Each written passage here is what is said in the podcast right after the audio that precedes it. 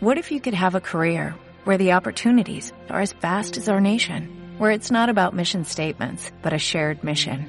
At U.S. Customs and Border Protection, we go beyond to protect more than borders, from ship to shore, air to ground, cities to local communities. CBP agents and officers are keeping people safe. Join U.S. Customs and Border Protection and go beyond for something far greater than yourself. Learn more at cbp.gov/careers. Comunicación intersubjetiva. El mundo en tus oídos. Comenzamos. Willkommen bei Media Lab Radio. Die Welt in deinen Ohren. Los hechos, comentarios y opiniones expresadas en este sitio y programas Son responsabilidad de quienes los emiten. y no reflejan bajo ninguna circunstancia el punto de vista de la Universidad Panamericana o de sus autoridades y o representantes legales. Sin fines de lucro. Escuchas Media Lab. Abrochen sus cinturones. y sus agujetas. Acabas de entrar al programa más completo de deportes en Media Lab.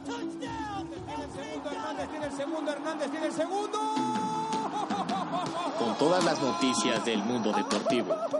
Solo para ti. Si ya tienes listo tu uniforme para el partido, bienvenido a Campo Deportivo.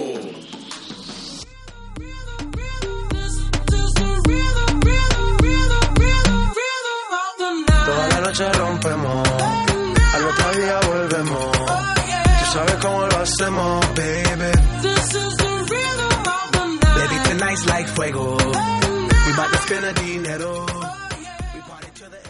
¿Qué tal? Muy buenas tardes. Es martes 5 de noviembre con las 4.3 aquí en cabina. Y yo soy Jaime Staufert, como todos los martes, aquí con mi compañera. ¿Qué tal amigos? ¿Cómo están? Eh, pues exactamente, muy feliz de estar aquí otro martes con ustedes para traerles lo mejor del deporte, ¿no? Y allá en cabina tenemos a nuestros dos compañeros. Sí, así es, Pablo Recendis, ya muy contentos y emocionados de estar nuevamente por estos rumbos. Habían sido varios días de, de ausencia, pero hoy vamos a hablar sobre todo el mundo del deporte, ¿no? Regresó la Champions League y también la Liga MX, que ya está por definir a los ocho invitados a la fiesta grande del fútbol mexicano. Y por último, yo soy Emiliano Flores y como bien menciona Pablo, vamos a hablar de mucho fútbol. En la UEFA Champions League, que ya va a la mitad, y la Liga MX, que ya, que ya está en la recta final. Pues comenzamos con el programa de hoy. Que me alumbra, haters pa' la tumba, nosotros pa' la rumba. Toda la noche rompemos, al otro día volvemos. Tú sabes cómo lo hacemos,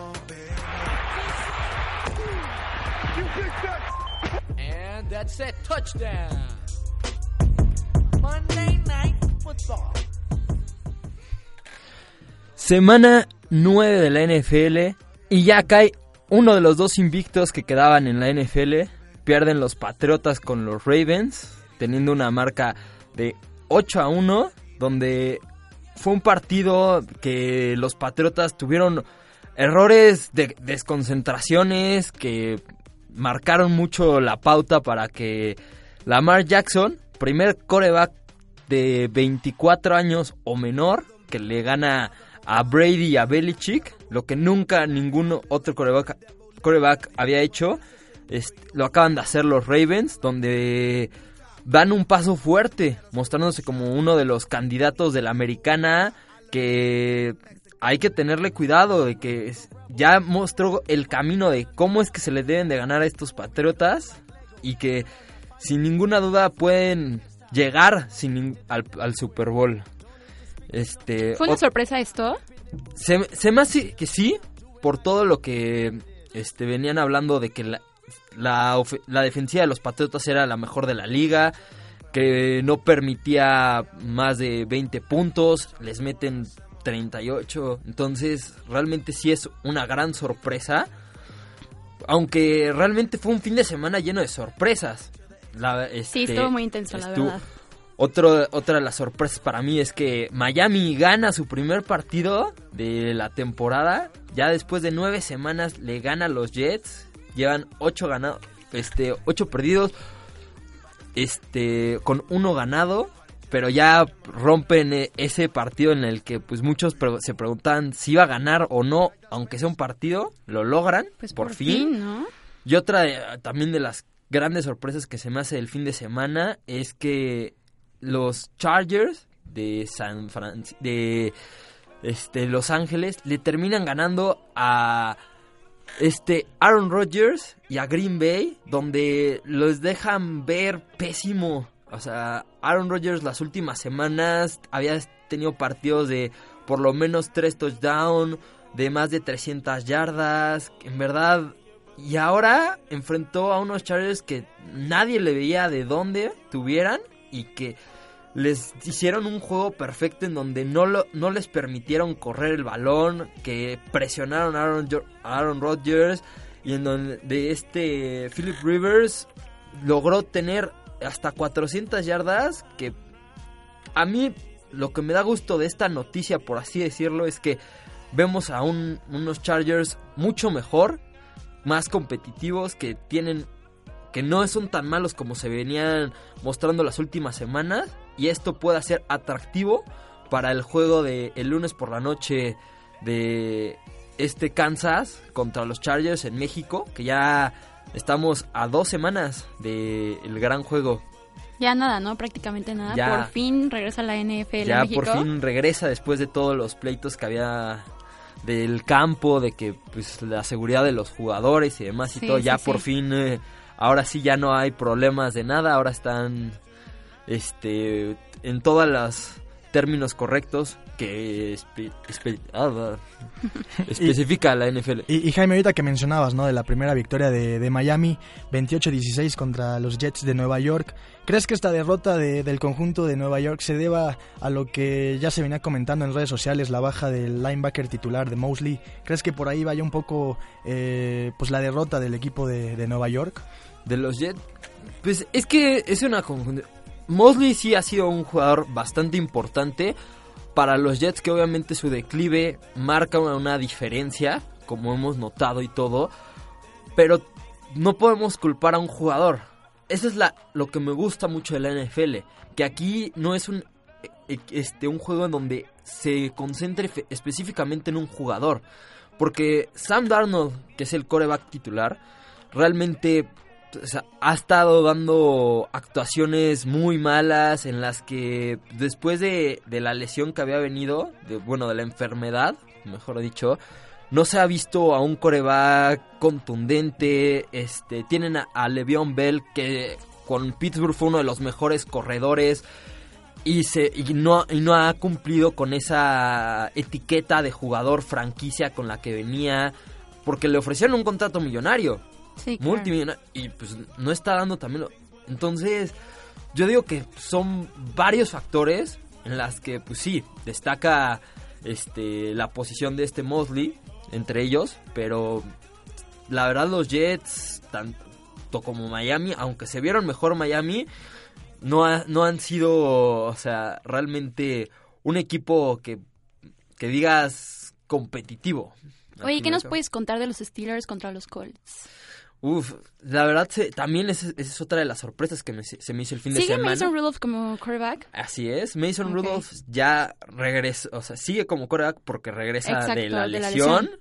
de la- del proceso de conmoción, en la que pues, realmente para mí fue una gran sorpresa porque los Colts las últimas semanas venían haciendo bien el trabajo, venían este mostrando que Jacoby Brissett este es el coreback que no es no es el coreback con el que, que querían empezar la temporada, pero ante la última noticia de que Andrew Locke dijo se retira, había, hay- ha tenido actuaciones espectaculares donde muchos, hasta de los aficionados, dicen que ni se han acordado de él, de Andrew Locke. Y entonces habían estado haciendo estas últimas semanas muy buenos juegos, ganándole a, a Kansas, que es de los favoritos, ganándole a Houston en un partido divisional muy complicado, en el que pues, en, el, en el papel se veía mucho más fácil este juego contra Pittsburgh, que al final se les terminó complicando, en el que pues, Mason Rudolph pues, para mí sí hizo un muy buen juego, en la que pues, hizo ver mal a la defensiva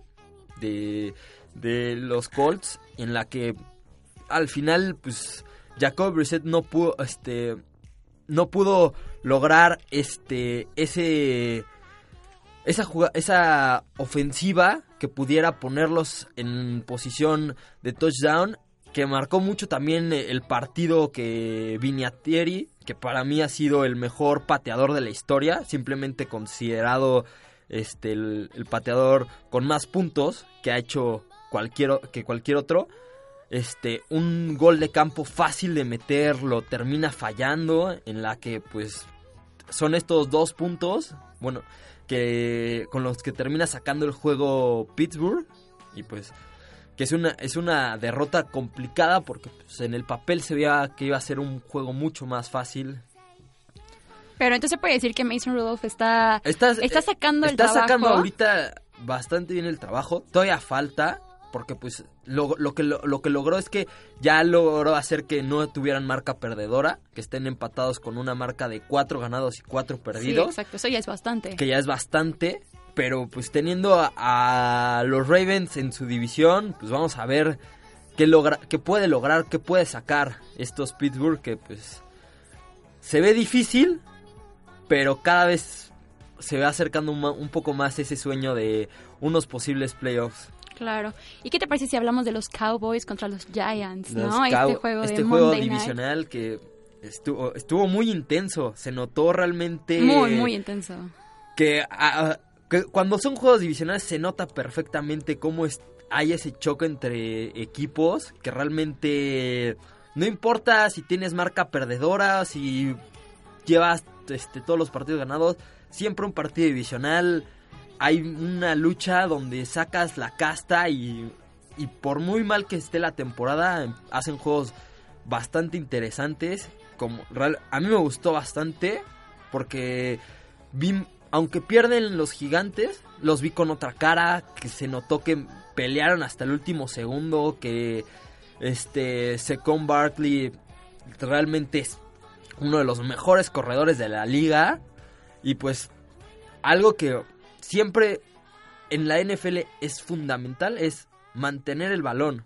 Y este Josh Daniel, el coreback de los gigantes, tuvo siete intercepciones. Es muy complicado, teniendo siete intercepciones, poder sacar un partido que hasta el... que también tuvo sus pérdidas de balón este Dallas. Este Simplemente la primera jugada es una intercepción a Dak Prescott que le da los primeros tres puntos a los gigantes. En las que pues, realmente fue un, muy buen partido. Realmente estuvo bastante entretenido y todo. Y tuvo de todo, hasta cosas como lo de que se presentó un gato en, el, en la cancha. Se metió oh, ahí todo.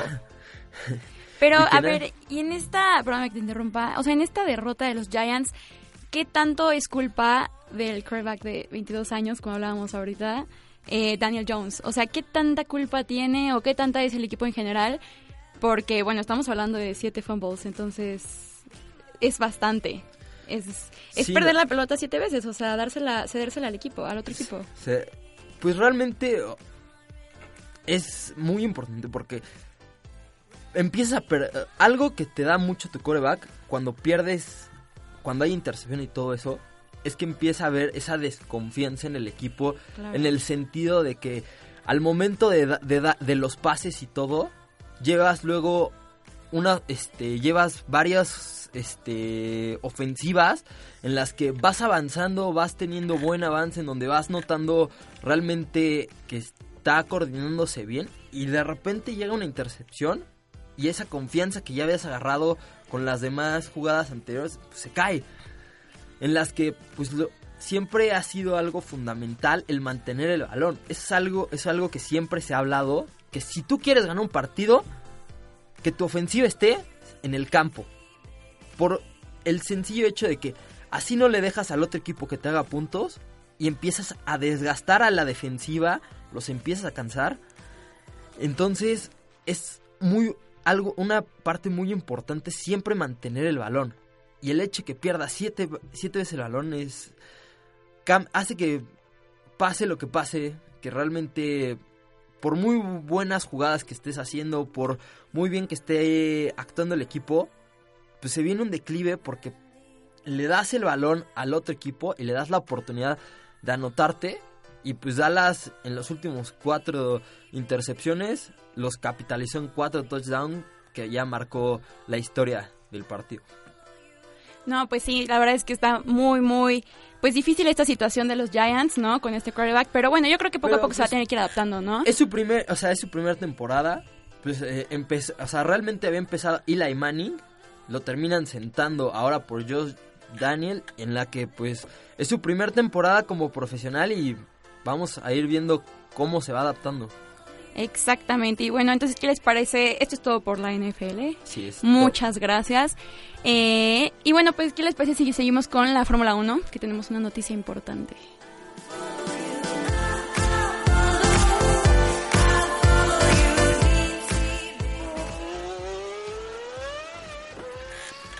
Y arrancamos a toda velocidad con lo mejor de la Fórmula 1. Y es que, bueno, este fin de semana se eh, llevó a cabo el Gran Premio de Estados Unidos y pues pasaron cosas muy importantes, ¿no? Porque aunque fue otro premio pues convencional ya de los últimos de la temporada, pero no podemos dejar de lado que eh, pues eh, por fin Lewis Hamilton se coronó una vez más eh, pues campeón ¿no? de la Fórmula 1. No sé qué piensen de esto, creo que es una hazaña increíble. Vamos a repasar eh, rápido el podio. Pues en primer lugar Valtteri Bottas, su compañero. En segundo queda Lewis Hamilton. En tercero queda Max Verstappen. Cuarto Leclerc. Eh, quinto Albon. Sexto una sorpresita con Daniel Richardo y el Renault. Y séptimo y octavo, los dos McLaren, ¿no? El mexicano Checo Pérez se queda hasta el décimo lugar. Eh, logra sumar puntos, pero bueno, un décimo lugar no es tan bueno, viniendo de un poquito más arriba el Gran Premio de México. Pero bueno, aquí lo más importante, lo más destacado es lo que hace Lewis Hamilton al ganar una vez más eh, pues el, el, campeonato, ¿no? Yo creo que es algo muy, muy importante y que está a un campeonato de llegar al máximo ganador que es eh, Michael Schumacher, ¿no? Que sabemos que es, Este es pues el que el alemán ¿no? es el... consecutivo que gana. Eh, sí, exactamente. Entonces se habla de, pues de lo grande que es, ¿no? No sé ustedes qué piensen si verdaderamente se habla de que pueda llegar a ser el más grande en este deporte o si siempre lo va a hacer Schumacher, yo creo que sí, sí puede llegar a ser. Es que, es que se ha visto una constancia, ¿no? O sea, yo creo que se ha visto como el trabajo de todos los años y claro, gran parte es pues porque le ha tenido el monoplaza, o sea, Mercedes le ha dado un muy buen eh, pues auto, pero también lo que hace él es, es muy destacable. Sí, no, para mí es algo muy destacable porque algo que se ha caracterizado a Mercedes es que sí, le ha dado muy buenos coches en los que pues realmente se ha notado la diferencia entre todas las escuderías, Claro. pero por muy buen coche que te den, también influye mucho tu habilidad el- al, al momento de estar enfrente del volante. Per- perdón, Javi, que interrumpa yo justo, justo esta, esta cuestión. Yo la platicaba con mi papá el- viendo el Gran Premio. O sea, me gustaría preguntarles que qué opinan ustedes de qué, o sea, qué es lo primordial en la Fórmula 1, si la escudería, si la escudería o el piloto en sí. Pues yo creo que son ambas. Porque tie- es- tiene que ser una combinación de ambas. Sí, tiene que ser una combinación porque, bueno, yéndonos un poquito a otro piloto, para mí Daniel Richardo tiene las habilidades, pero no ha tenido el, el monoplaza, ¿sabes? Red Bull no se lo ha dado y se ve con Max Verstappen también. O sea, sabemos quién es Max, Max Verstappen, lo que, ha- lo que hace con el Red Bull que tiene ahorita, que creo que el coche de este año de Red Bull es mucho mejor a los años anteriores, pero aún así no, no logra llegar a las primeras posiciones ni ganar la Mercedes. Tenemos a Sebastián Vettel con Ferrari, Raikkonen cuando estaba con Ferrari. Entonces yo creo que tiene que ser una combinación de los dos. Y ahí, pues, Lewis Hamilton y Mercedes han corrido con esa suerte de, pues, de estar juntos, ¿no? También se ve a Bottas con Mercedes, que por más que tienes un...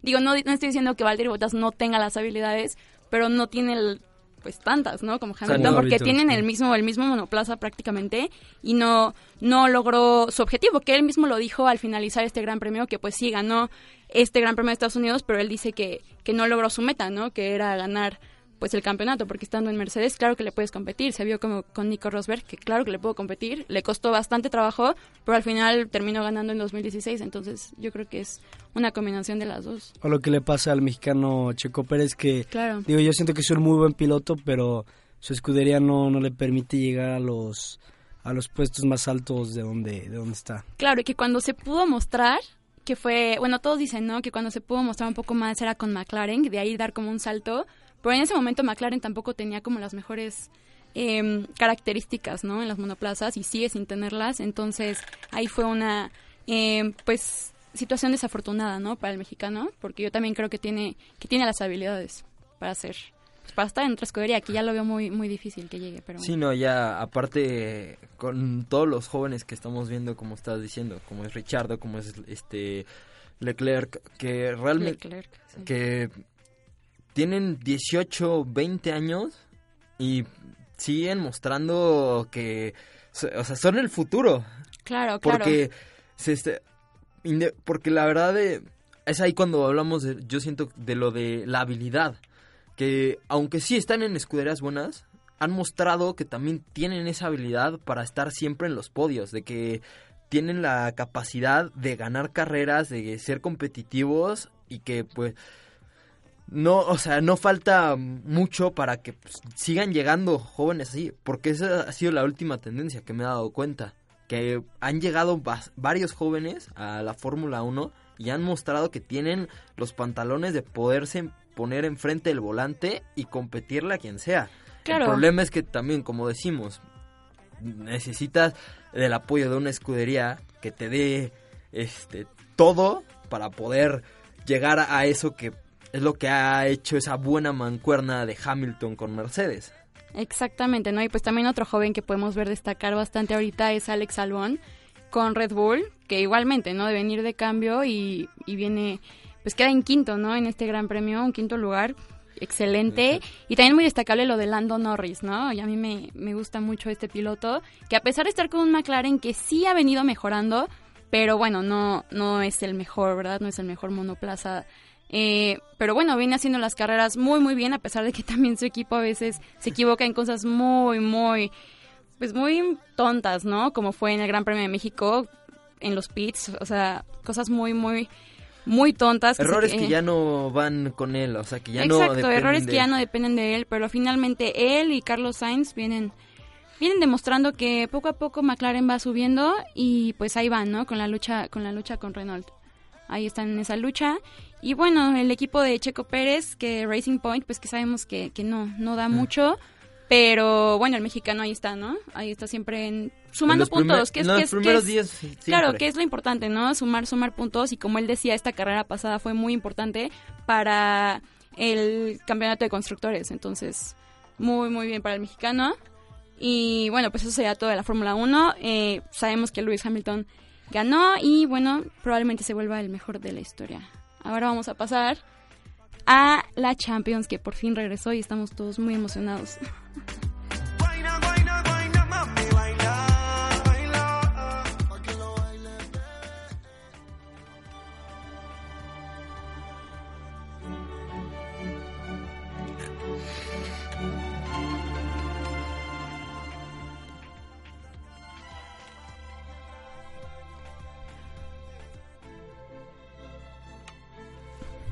Eh, bueno, y vamos a hablar de la UEFA Champions League, que la jornada ya rebasamos la mitad de, de la temporada de la Champions, jornada 4, el día de hoy. Y bueno, para mí un resultado sorprendente, no sé qué piden ustedes, fue el, el del Barcelona allá en el Camp Nou un 0 a 0 contra el Slavia Praga. No sé cómo, qué opinan de este, de este juego de- del conjunto culé. No, claro, sorprendente en primera contra el rival, al rival que te estás enfrentando y en segunda que estás jugando en casa, ¿no? O sea, deberías tener como esa fortaleza, pero bueno. Y, y que el Barcelona había mostrado esa fortaleza siempre en el Camp Nou. Que el problema siempre en la Champions había sido en los momentos de visitante, en las que Exacto. ya cuando eran las vueltas, pues este les terminaban dando la vuelta, pero que en el Camp Nou mostraban ese poderío siempre. Y ahora el Slavia Praga, que es la primera vez que se presenta en el Camp Nou y saca un resultado histórico. Porque la primera vez que entras al Camp Nou y saques un empate a ceros, para mí se me hace algo Sí, no, bueno, este resultado yo creo, no sé cómo lo ven ustedes, pero yo creo que para el Slavia Praga esto es ganar. O sea, básicamente es como si hubieras ganado. No, sí, aparte también como muchos decían, entrando en el grupo de la muerte, teniendo al Dortmund, al Inter, donde real no se le veía posibilidades ninguna, ni si le siguen viendo de que pueda pasar la siguiente ronda, que salgan y digan, pues sí, quedamos eliminados, pero ¿de qué manera? O sea, sacándole ahorita un empate al Inter y un empate al Barça, De verdad, es, que viene de que no, e- no se sienten inferiores, de que pues aunque sean mejores, aunque tal vez los vayan a eliminar, han mostrado que tienen, este, van a jugar a, a ganar y que es- y dar la mejor cara. Sí, prácticamente este es un empate, ¿no? Con sabor a victoria. No sé si le vaya a alcanzar a, este conjunto para avanzar a la siguiente ronda. Desde mi punto de vista me parece algo muy complicado. Y como ya mencionaba Jaime, ¿no? Porque están eh, también en el, grupo de la muerte. Y justamente el otro partido que se vivió en este grupo fue el Borussia Dortmund allá en Alemania, eh, recibiendo al Inter de Milán. Un partido lleno de, de muchos goles. 3 a 2 termina ganando el conjunto alemán que lo posiciona en la segunda en la segunda posición del grupo. En la primera está el Barcelona con 8 unidades, seguido del ya mencionado Borussia Dortmund con 7. El Inter se queda en 4 tras la derrota hoy en suelo alemán. Y en último lugar el Slava Praga, ¿no? que, que tuvo un empate pues bastante sorprendente. Pero sí es recalcar que, que en este grupo, a falta de dos jornadas, eh, pues todo puede pasar, ¿no? Ta- tampoco Todo. es una realidad que el Barcelona ha, ha Faltan dos el boleto a la siguiente jornadas y, y cualquiera puede pasar. De entre el Dortmund, Inter, el Barcelona. Y ahora con esta derrota el Inter yo creo que va a intentar sacar todos los dientes para este conseguir ese boleto. Porque este re- el- pierde con el Dortmund, pero le dan la vuelta. Iban ganándole 2-0 en Alemania y se le termina yendo el partido increíble al, al Inter de Milán. Y que con este empate el Barcelona sigue manteniendo aún así la cima del, del grupo con 8 unidades, luego el Dortmund con 7, el Inter con ah, con 4 y el Slavia Praga con con 2 que, que son dos puntos que, que le pueden dar vida. Luego por otro lado está el conjunto de Liverpool que ganó 2 a 1 al conjunto del Genk que lidera el grupo con o sea, invicto con los tres partidos ganados y no sé qué cómo vean al conjunto de Jürgen Klopp. Pues bueno, es que lo que está haciendo Jurgen Klopp en esta temporada también es muy, muy destacado, ¿no? O sea, invicto en la Premier y ahora acá también. Yo creo que sabíamos que va a pasar, o sea, sabíamos que va a pasar, pero bueno, no sabíamos que tan fácil, ¿no? Yo creo que el Napoli sí le puede dar un poquito más de guerra. Vamos a ver, pero pues muy bueno lo que está haciendo, lo que está haciendo el Liverpool. El Liverpool, sí. Este, según yo no está invicto. Según yo perdió con el. Napoli el primer partido de la, tem- de, de la temporada. Que al final ahorita este, está liderando al grupo que le saca esta victoria al Genk en la que los últimos minutos este se vio que eh, los tenía en problemas algo el Genk, que los tenían acorralados, pero al final Jürgen Klopp con el Liverpool supieron sacar esta victoria en la que pues cada punto es importante para defender esta Champions en la que pues no no la descuidan, se nota que siguen peleando porque pues al ahorita con la ventaja que llevan en la Premier donde pues ya hace varios años que no la ganan en las que muchos dicen que pues, su prioridad ahorita sigue siendo la Premier por lo mismo de que hace muchos años muestran que la Champions no es nada, o sea, no está por aparte, que siguen peleando y siguen dando este con competencia en todo momento, en todo en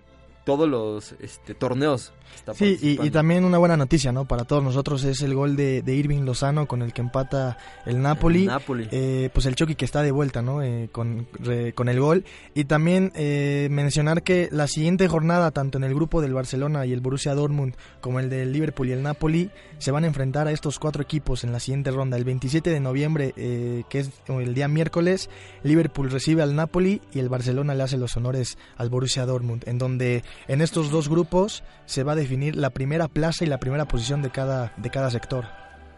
Partidazos, Uf, ¿no? sí, a no. unos partidazos. Partidazos, la verdad. ¿eh?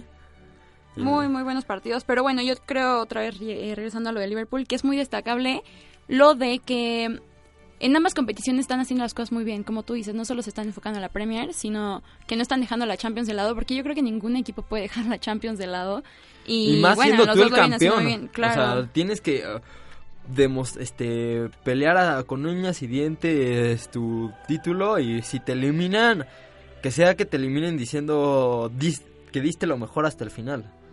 Y, y para los partidos de mañana, no sé cómo lo van ustedes, desde mi punto de vista no debería de haber sorpresas, ¿no? Creo que es muy clara la, la hegemonía, ¿no? De ciertos clubes sobre otros.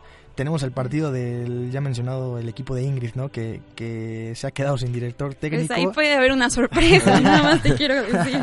No, No, y aparte pero- tampoco podemos decir que no puedan haber sorpresas. Con las que hubieron el fin de semana, Sí, no, no, no. o sea, podemos, sí, yo sí creo que, ta- o sea, no, no, no descartemos que esté tan descabellada esa idea de que mañana veamos una sorpresa. Pero, pero a ver, el Bayern viene de recibir cinco goles. Ingrid, tú que eres aficionada a este equipo, ¿le ves dos partidos malos seguidos al, al Bayern Múnich? Tomando en cuenta que va contra el Olympiacos, un equipo que no es eh, la gran cosa, digo, tampoco es un mal equipo, pero, pero en el papel no tendría que tener mucho problema eh, el, el Bayern Múnich, ¿no? Sí, no, la verdad no creo. O sea, y, y espero que no, porque ahí sí sería la crisis total. Pero no, no creo. La verdad que, pues como tú dices, no es un equipo pues tan grande contra el que van a jugar. Entonces yo creo que, que pues que van a salir a hacer un buen partido. Aparte lo van a jugar en casa, entonces tienen este plus. Y bueno, también yo creo que los jugadores un poquito pues no sé si motivados, pero queriendo sacar obviamente un buen partido después de lo que pasó el fin de semana, ¿no? Y de ya no sí. tener director técnico, o sea... Sí, un debes- poco, un poco de vergüenza deportiva, ¿no? Sí, Y claro. también el Olympiacos que va en último lugar de este grupo eh, con solo una unidad. Y mañana también se va a jugar el Tottenham contra el Estrella Roja de Belgrado.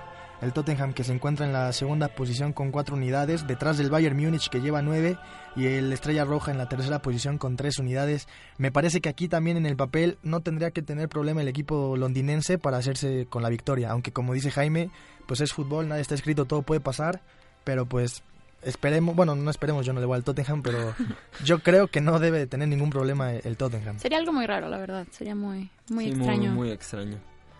Pero, Y bueno, también en, en otros partidos que tenemos, este sí me parece un poco más eh, parejo. El Leverkusen recibe al Atlético de Madrid, un Atlético de Madrid que, para ser sinceros, no atraviesa su mejor momento. Y bueno, aquí no sé cómo ven este partido. Me parece que Leverkusen podría no hacer la travesura porque es local, pero podría quitarle Pero- puntos al Atlético de Madrid. un Leverkusen que también viene de perder, ¿no? Contra el Borussia Mönchengladbach. Ujú. Entonces, no sé, yo creo que pues, va a ser un partido cerrado. Ese como es el, el- es- sería como el más parejo, ¿no? Que- que Sí, nos lo veo da- parejo, exacto. porque Sí, no, también- y aparte el partido que se jugó en Madrid, en el que gana el Atlético 1-0, donde fue un partido realmente parejo, donde este el Leverkusen se quedó a nada de meterle gol, si no es por la actuación de Oblak, que sacó varias importantes, entonces va a ser un partido en- bastante atractivo. Y, y que con dos jornadas por, por disputarse, eh, a lo único que aspira el conjunto del Leverkusen es a, a un posible puesto ¿no? para la Europa League, porque no ha tenido, no ha sumado ninguna unidad en esta fase de grupos. Y bueno, la Juventus y el Atlético de Madrid ya tienen siete unidades, por lo que matemáticamente no hay, no hay manera de que los alcancen. Pero en una Europa League me parece que es un buen parámetro, dado a, a la plantilla que tiene Leverkusen.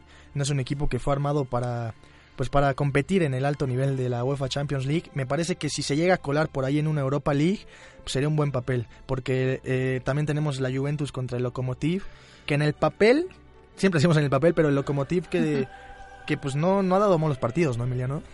Eh, así es, este el Lokomotiv que lleva tan solo una victoria en, esta fase de grupos, pero en el funcionamiento del, equipo ha, ha ido ha ido mejor. Por ejemplo, el partido contra la Juventus, eh, un 2 a 1 que la Juventus parecía que lo tenía dominado, pero y, además este iba ganando el Lokomotiv. Y ese, partido lo estaba ganando el Lokomotiv y con dos goles de Dybala le terminan dando la vuelta en las que pues podemos pensar que como se jugó en Turín, que fue un partido se puede decir que un poco más parejo de lo que se veía en el papel. Ahora que juegan en Rusia, en Moscú, puede ser, puede ser un juego mucho más reñido por lo que mostró en Turín, porque irle a, a este a jugar a la Juventus, irle ganando y que al final en los últimos minutos te saquen la victoria, pues creo que hizo hasta el final es una es- pierdes, pero te vas con un buen sabor de boca, de que no no no fue la goleada como la mayoría esperaba, que decían que te iban a humillar y demás. No sé Y- cómo lo ven. Sí, y como, bueno, sí. Este, como, bueno, nos vamos al grupo al grupo A del Paris Saint Germain y el Real Madrid, que mañana el Paris Saint Germain se enfrenta al Brujas. Que el Paris Saint Germain, eh, este sí, si no me equivoco, va invicto.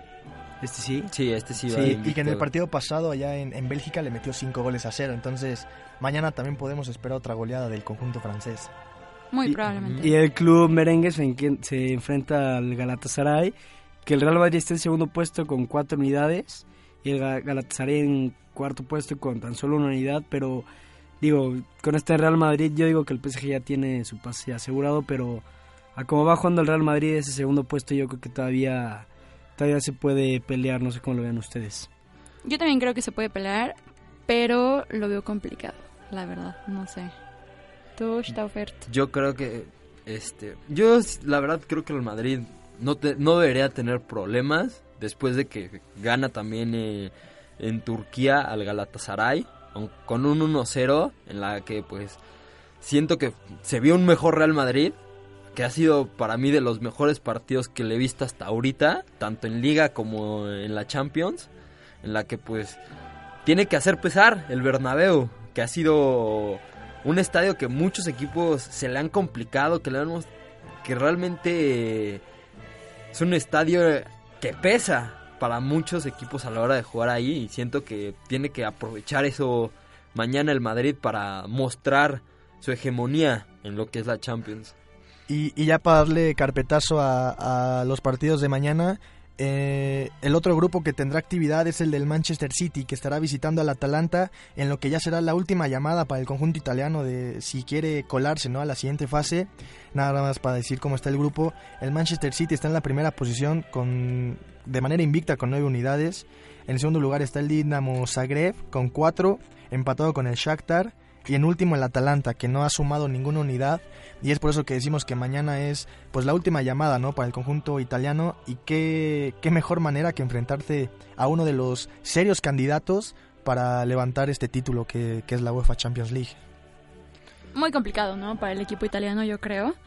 Pero bueno, habrá, habrá que ver. Habrá que ver. qué, puede- La qué resultado puede sacar. Yo lo siento que, vi- que ha de venir inspirado después de que el fin de semana termina goleando a Udinese.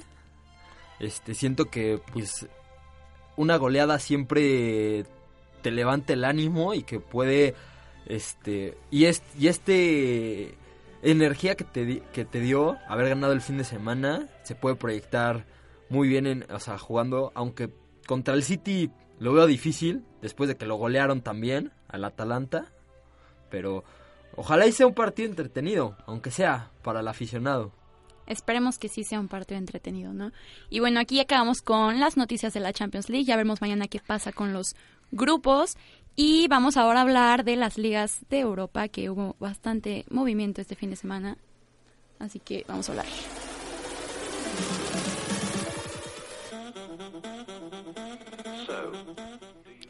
Pues vamos a empezar hablando de la Bundesliga, que vaya drama que hubo. Pues vamos a hablar del partido más destacado y, y bueno, pues que fue el del Bayern, ¿no? El Eintracht Frankfurt contra el Bayern Múnich y qué partido tan desastroso, qué partido tan terrible.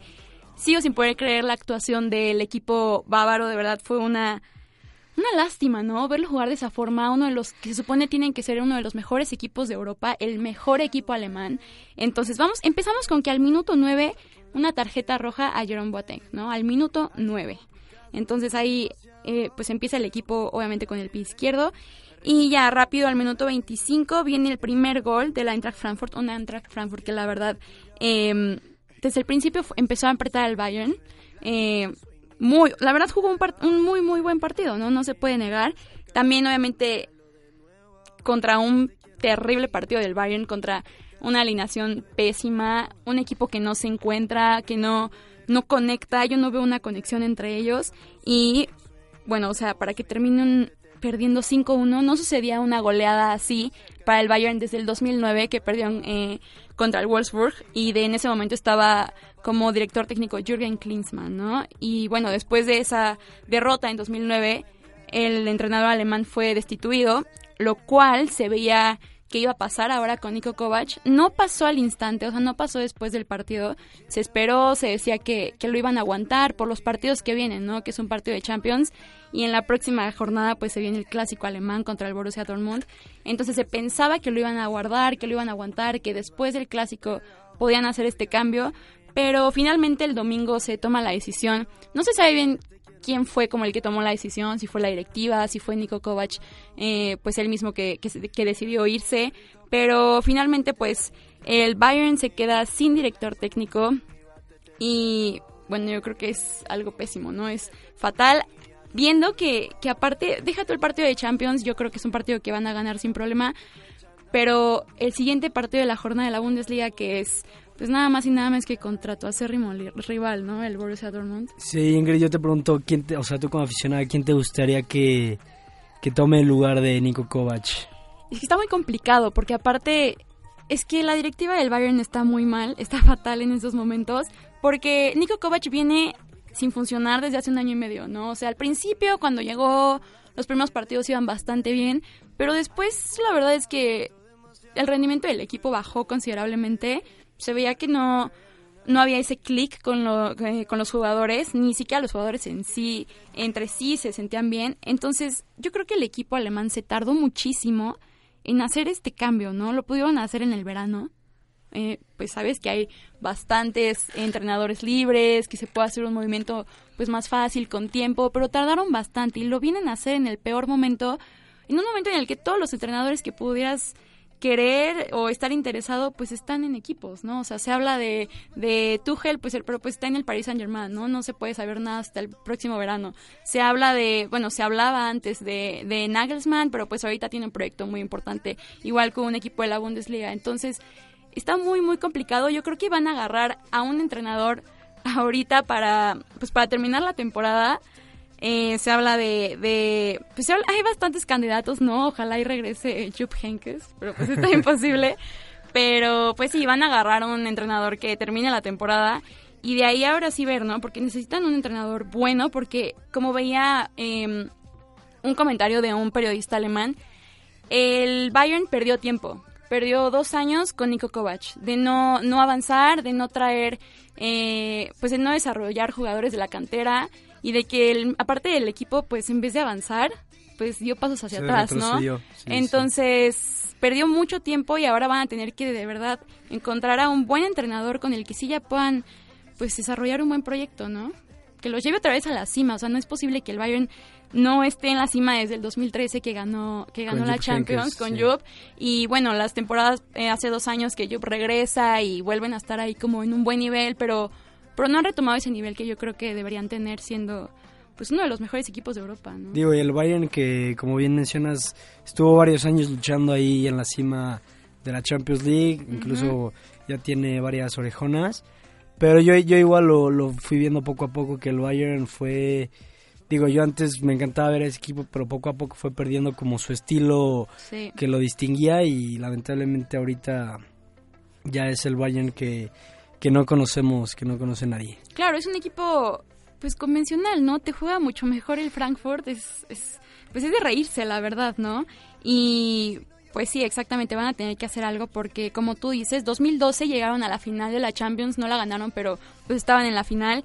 Eh, 2013 la ganan, o sea, ganan el triplete, llega después eh, Pep Guardiola y creo que siguieron jugando un buen fútbol, aunque bueno, sabemos lo que pasa con Pep y las semifinales que ya exactamente, que ya no ahí fue ahí realmente fue donde empezó a tener problemas con las semifinales, con el Bayern.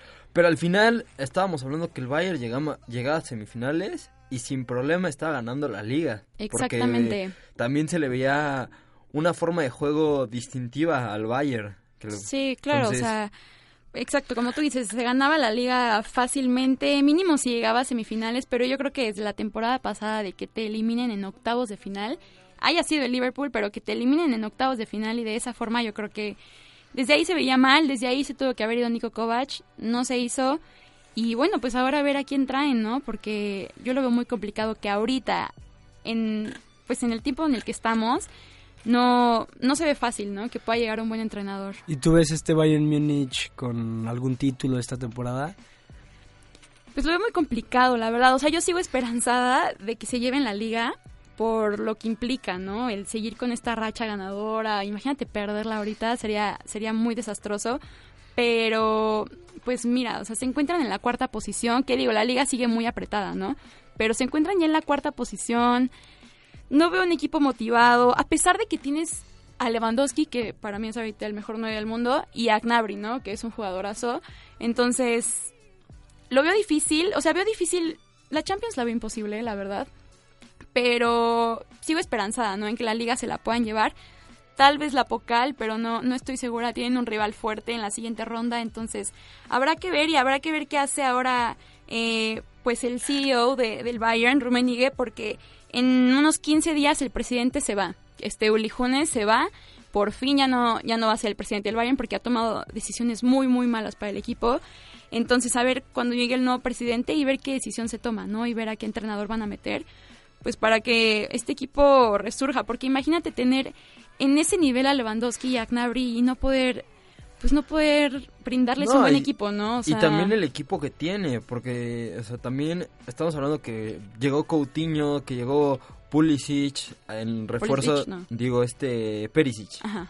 Digo, llegan Perisic que son jugadores que vienen a reforzar al equipo ante las bajas de Robben, Ribery y demás que pues para mí este Perisic ha hecho una actuación impresionante de lo que se esperaba, que Coutinho pues ya fue agarrando ritmo, que tienes a Joshua Kim, que tienes o sea, a Manuel Neuer que es el portero titular de Alemania, tienes un, equipazo, e, donde tienes también hasta el dinero por si hace falta un jugador poder invertir en lo que en las bajas y que no y hacer que no funcione el equipo pues vamos a ver qué, en qué acaba esto. Claro, vamos a ver qué pasa. Pues por el momento van a estar con, con entrenador interino hasta después del clásico alemán, que también ya veremos qué sucede, ¿no? Porque el Borussia Dortmund pues vendrá de esta gran victoria contra el Inter y, pues a ver qué pasa con el Bayern.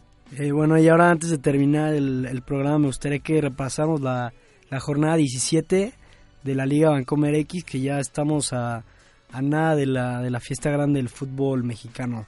O sea, me gustaría hablar del primer partido que fue Puebla contra el conjunto universitario, 1-1 allá en Puebla. No sé cómo, cómo lo hayan visto. Pues bastante, no sé, lo vi bastante apretado. O sea, como que fue un partido bien disputado, pero bueno, al final un empate que, creo que no sabía mucho, ¿no? No sé qué piensan. Sí, sí, sí, yo digo, un Puebla que la verdad para mí en su casa siempre se me hace un rival muy, muy bueno. O sea, que, que hace, hace sentir su, su localía y evidentemente se le complicó al, al conjunto al conjunto universitario. Sí, y también, bueno, tenemos el partido del Atlas, ¿no? Que, pierde contra el San Luis. Un San Luis que, aunque gana, sus aspiraciones de liguilla se han visto acabadas, ¿no? También eh, decirle a toda la gente que del tercer lugar al número 16 todavía no hay nada escrito. Y entonces, este, pues me parece que eso te habla, sí, del espectáculo que es la Liga MX, pero también que que de cierto modo sí hay competencia, ¿no? Porque como bien mencionabas, hoy puedes ganar la Tigres, pero la siguiente semana pierdes contra contra Cholos, ¿no? Pero me parece que eso te habla de un poco que el formato de competencia es muy bueno tanto para el espectador, pero sí la, el, el, nivel de competitividad, pues sí, pues no es del, del, todo que se incremente, ¿no? También tuvimos el partido allá en la corregidora del Querétaro, sacándole el empate a, a los Tigres, que son la mejor defensiva, nada más han recibido 13, anotaciones en todo lo que va del torneo. Eh, en la cancha del Estadio Azteca, eh, no sé si llamarlo sorpresa, porque para ser honestos, quitando el partido del Puebla y de las Chivas, el América de los últimos nueve partidos solo ha visto dos victorias. Entonces, eso te habla que viene en una curva descendente, ¿no? El conjunto de, Miguel Herrera. Y eso es peligroso porque ya se acerca la liguilla. Y recordar también que, que en la última jornada es el equipo que le toca descanso. Entonces, va a llegar sí, descansados, pero también con una falta de ritmo que, puede hacer que, los echen en, los cuartos de final. También tuvimos en Monterrey, eh, allá en, el Estadio de la Pandilla, eh, una sorpresa. Yo creo que la sorpresa de la jornada, ¿por qué? Porque empata de último minuto al Veracruz. Un Veracruz que lo hemos mencionado en, los diferentes espacios ¿no? de, este programa. Un Veracruz que, que a falta de, un salario, a falta de, de los pagos, pues ellos han sido profesionales en todo momento, pero pero los resultados no han acompañado. Y este resultado deja todavía con vida al Monterrey, pero también deja con vida equipos como Cruz Azul y Chivas. Y también, eh, bueno, el Necaxa pierde contra los Tuzos del Pachuca, un Pachuca que tenía tres partidos seguidos sin conocer la victoria y este resultado lo vuelve a meter de lleno en la pelea por la liguilla. Un Necaxa que matemáticamente no está calificado, pero solo una desgracia lo, lo quitaría de los ocho invitados. También, eh, bueno, por fin ganaron las Chivas en, en, el infierno contra el Toluca. Una muy buena exhibición de la Chofis López que, que está demostrando la calidad y por qué tiene el número 10 en la espalda. Un muy buen partido también de Alan Pulido. Y en general el conjunto tapatío me parece que, sí, muy tarde ya, pero con una muy buena exhibición. Y también está arañando ahí puestos de liguilla. ¿Por qué? Porque eh, perdió Cholos allá en la frontera contra el equipo de Juárez, tres goles a cero, en un resultado también podemos llamarlo sorpresivo. ¿Y por qué? Porque empató Morelia en la casa de León. Estos dos resultados, la derrota de los Cholos y el empate de, del Morelia, hacen que equipos como ya lo mencionaba, Chivas y Cruz Azul y Monterrey estén soñando todavía con una posible liguilla. ¿Qué necesita el conjunto de Chivas para pasar a la liguilla? la cosa es sencilla en el esquema, pero ya en los resultados es muy complicado. Necesita que los Pumas no sumen las seis unidades que le quedan. Necesita que Cholos y Morelia pierdan sus dos partidos, cualquiera de ellos, de esos dos equipos. Que Cruz Azul no sume las seis unidades. Y obviamente que las Chivas ganen los dos partidos que le quedan, que son en casa contra el Querétaro y contra el Veracruz, que en el papel pues están ganables, ¿no? Habrá que ver qué, qué cartas nos presenta el equipo de Luis Fernando Tena porque sí haría falta, ¿no? Digo, más allá que soy aficionado, me parece que una liguilla con las Chivas Rayadas del Guadalajara sería sería el sazón que le hace falta a la liga, ¿no? Claro, pero sí sí está medio complicado, ¿no? Sinceramente, todas esas cosas, todos esos requisitos sí los veo un poco difíciles, pero bueno, todo puede pasar, ¿no? Este es fútbol y pues ya ya pasó una vez con León de que de último momento se metió a la fiesta grande y terminó siendo campeón. ¿Por qué no puede pasar con Chivas? lloramos todos aquí si eso pasa, ¿no? La verdad. Sí, sí, sí. Y no podemos dejar de decir, lo siento, que el Veracruz ya ganó, obviamente, la jornada pasada. es que no lo habíamos dicho y yo creo que estamos todos muy felices. Y yo me acuerdo que en el programa pasado habíamos dicho que íbamos a hacer fiestas y ganar el Veracruz. sí, sí, sí, sí. la debemos, la debemos. La, debemos porque de verdad fue algo mágico. Y, estuvo a punto de, de, ganar su segundo partido al hilo. Monterrey le empata con gol de Funes Mori al último minuto bueno, también le agregaron siete minutos, eh, me parece... Sí, es que es una burla, la verdad es una burla. Me parece que sí, no sé si llamarlo persecución, pero sí me parece que siete minutos fue exagerado desde el punto de vista que, se quiera ver. Sí, sí, sí, se fue bastante, pero, pero bueno, mínimo ya ganó, ¿no? Un partidito, eso ya... Ya, como que calma, felices, sí, ya calma un poco. Ahora a ver cuántos echan otra vez. Y bueno, pues los partidos para la siguiente jornada los comentamos eh, rápidamente que se viene la jornada 18, ya a falta de dos jornadas para definir a los ocho invitados. Eh, empieza en Morelia recibiendo al Puebla, que aquí las Chivas podrían ya saber su futuro. Si este partido lo llega a ganar el conjunto de Morelia, prácticamente las Chivas estarían diciéndole adiós al campeonato mexicano. Después eh, el Veracruz, que va a recibir a las Águilas del América en un partido en donde seguramente el Puerto Jarocho va a estar eh, a reventar. El América es un equipo muy taquillero. Esto será a las 9 de la noche. Y también, bueno, 10 minutos después, a las 9.10 de la noche, los Cholos de Tijuana recibiendo al Monterrey. Este partido también, pues para definir, ¿no? Entre el octavo y el séptimo lugar de, la liguilla, última llamada de, de subirse a la liguilla para los Cholos, también para el Monterrey. Y ya el día sábado a las 5 de la tarde, con el estadio vetado, el Atlético de San Luis contra el Necaxa, un Necaxa que de ganar o de empatar estaría sellando prácticamente su boleto a, la liguilla. Eh, a las 7 tenemos Tigres contra Pachuca, que también los Tigres deberán de buscar afianzarse ya a los ocho primeros lugares porque en cuanto a nómina y en cuanto a plantel son uno de los equipos más ricos que tiene nuestra liga y pues sí sería desastroso y, muy mediocre que, no se llegaran a meter a, la zona de, de playoffs, ¿no? Y las Chivas Rayadas del Guadalajara recibiendo al Querétaro de Bucetich, un Querétaro que ha hecho un torneo bastante agradable. Yo creo que nadie se imaginaba que iban a estar en, esa posición. Eh, si tú me dices que iban a estar en la tercera posición al término de 18 jornadas, la verdad es que pues no, no te lo creía. Pero es un equipo bastante ordenado que prioriza la tenencia del balón y la zona defensiva y pues los resultados se le han dado y es un equipo que seguramente lo veremos allí en, en, la liguilla. También tenemos el León que eh, recibe al Toluca un Toluca que es un, caos total, viene de perder contra las Chivas, tiene 16 unidades, matemáticamente está eliminado. Y un conjunto de León que viene de empatar contra Morelia, y que pues también deberá de aprovechar esa localía para asegurar puestos de liguilla.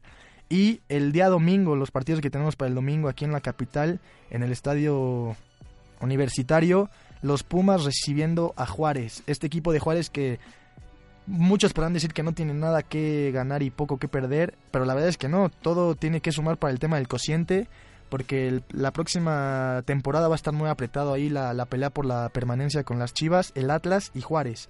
Y bueno, para darle el cerrojazo a la jornada 18, Santos recibiendo al Cruz Azul, que el Cruz Azul de, de empatar o de perder estaría también prácticamente diciéndole adiós al campeonato mexicano y desde mi punto de vista sería también un, un fracaso, ¿no? Dado que se ha armado con, con muchos billetazos, es un equipo que en todas las líneas tiene dos o tres jugadores para cubrir, cubrir cualquier posición y me parece que sí sería pues desastroso, ¿no? Tanto para la afición como para los jugadores que el Cruz Azul no esté eh, en una liguilla de, de la Liga Mexicana.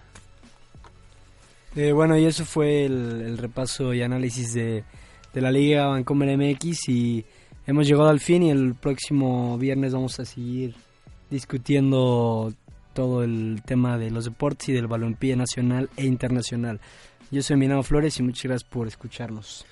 Yo soy Jaime Staufert, como todos los martes. Nos vemos. Yo soy Ingrid Zamora y nos escuchamos el viernes. Yo soy Pablo Reséndiz y fue un placer haber estado con todos ustedes. Chao.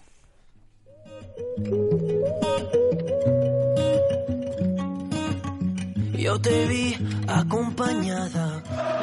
El partido de hoy ha terminado. Los esperamos en nuestro siguiente encuentro. A los vestidores, que el entrenador los espera. Du hörst Media Lab Radio. Die Welt in deinen Ohren.